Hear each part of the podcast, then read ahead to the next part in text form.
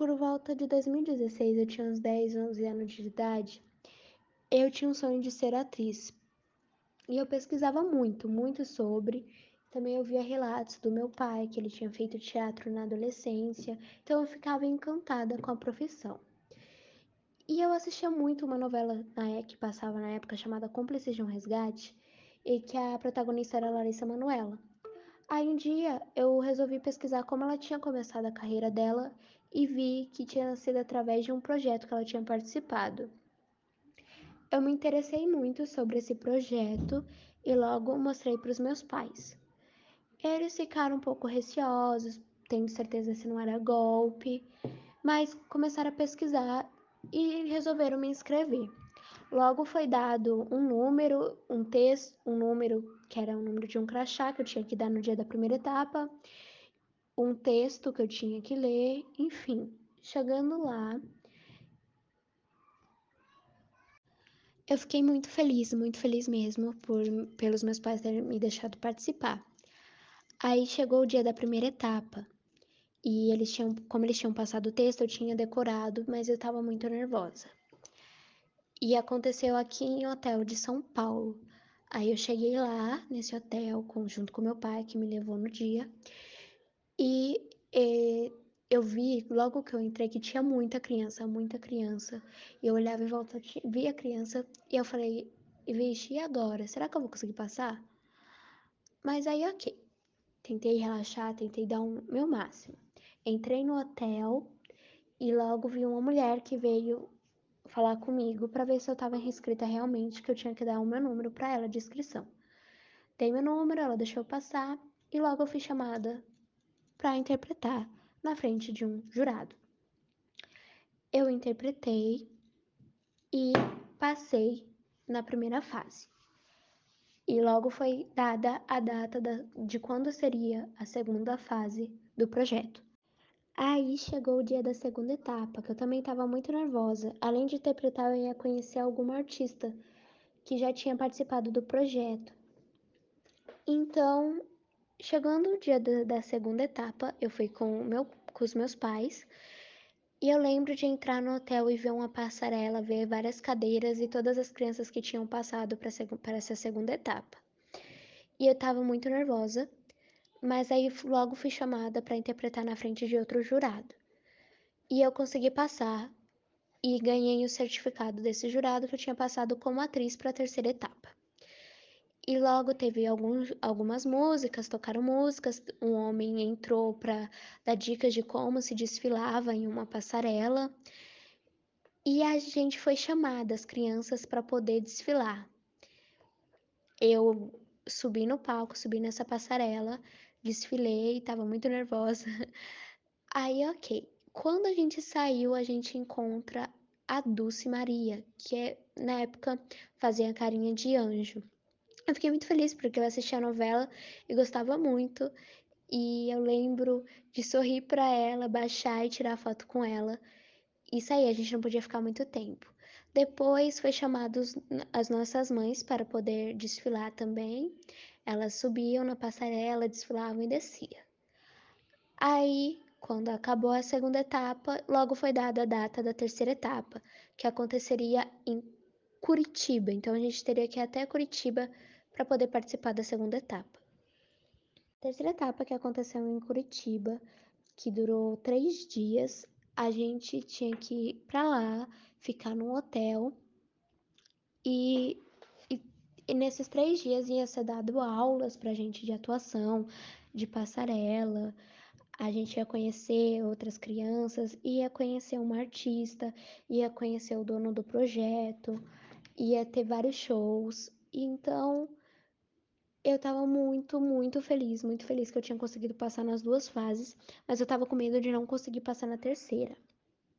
Mas eu fui para Curitiba e chegando em Curitiba, eu Logo no outro dia de manhã, que era o primeiro dia do projeto, a gente tinha uma passarela que foi introduzido tudo, explicado como ia ser, tinha tido alguns shows e logo a gente foi levado para ter alguns tipos de aula. Eu lembro de conhecer uma menina e me tornar amiga dela, que a gente tinha que atuar juntas. E aí nos outros dois dias eu não vi mais ela, mas tinha outras crianças que eu tinha me tornado amiga também, ensaiava junto. Aí chegou o tão esperado terceiro dia, que além de ter todas as, eu lembro de entrar no salão que tinha todos os representantes de cada agência. E aí eu tinha ficado super animada e super nervosa quando eu vi Aí eu lembro de olhar para todas aquelas agências e ficar bem nervosa, ficar, será que eu vou conseguir passar nessas agências? Será que eu vou ser agenciada? Será que vão me recusar? Porque querendo ou não, a terceira etapa era mais difícil, porque a gente tinha que interpretar na frente de muita gente, de muita agência, de várias agências, de várias representantes, e eu tinha ficado muito, muito nervosa. Mas consegui passar na terceira etapa e fui agenciada por quatro agências. E conheci também a artista Larissa Manoela, tirei foto com ela, teve vários shows, conheci o dono do, desse projeto, incrível, mas ainda não tinha acabado. Logo foi marcado a data de quando a gente ia ter que fazer o book e o videobook, que aconteceria aqui em São Paulo. E foram dadas as roupas que nós tínhamos que levar para poder usar e chegando lá, no dia do book, do videobook, eu me senti muito famosa. Eu vi fotógrafos, eu vi cabeleireiros, eu vi pessoas que auxiliavam a gente a trocar de roupa. E eu tirei todas as fotos, me sentindo a superstar, mas eu tava muito feia no dia. Mas aí, ok. Aí na hora do videobook que eu comecei a perceber que aquilo ali não era para mim. Eu entrei no videobook em uma sala acústica com um, com uma câmera que era apontada pra gente e com algumas pessoas observando que ficavam gravando a gente. Eu fiquei muito, muito mais nervosa, muito mesmo, do que eu tava nas outras, porque tinha uma câmera apontada para mim, eu tava com medo de errar diante de uma câmera. E eu me lembro de gaguejar bastante, e até hoje, se pesquisar o meu nome completo no Google, aparece esse videobook que eu não gosto de ficar vendo, porque eu achei minha atuação muito péssima comparada às outras, às outras fases. Mas foram mandadas todas essas fotos e todos esses esses vídeos para as agências. E logo chegou uma um dia chegou um e-mail para minha mãe me chamando para fazer teste de modelo. Minha mãe e eu já e meu pai, a gente já não principalmente eu, eu não tava me interessando mais, e eles perceberam isso, por isso que não deixaram eu ir. Eu não tava me interessando mais em ser atriz, e eu nunca tinha me interessado em ser modelo. Além pela minha baixa estatura, eu nunca tinha, tinha me interessado por ser modelo, então eu resolvi não ir nesse negócio que a agência tinha me chamado.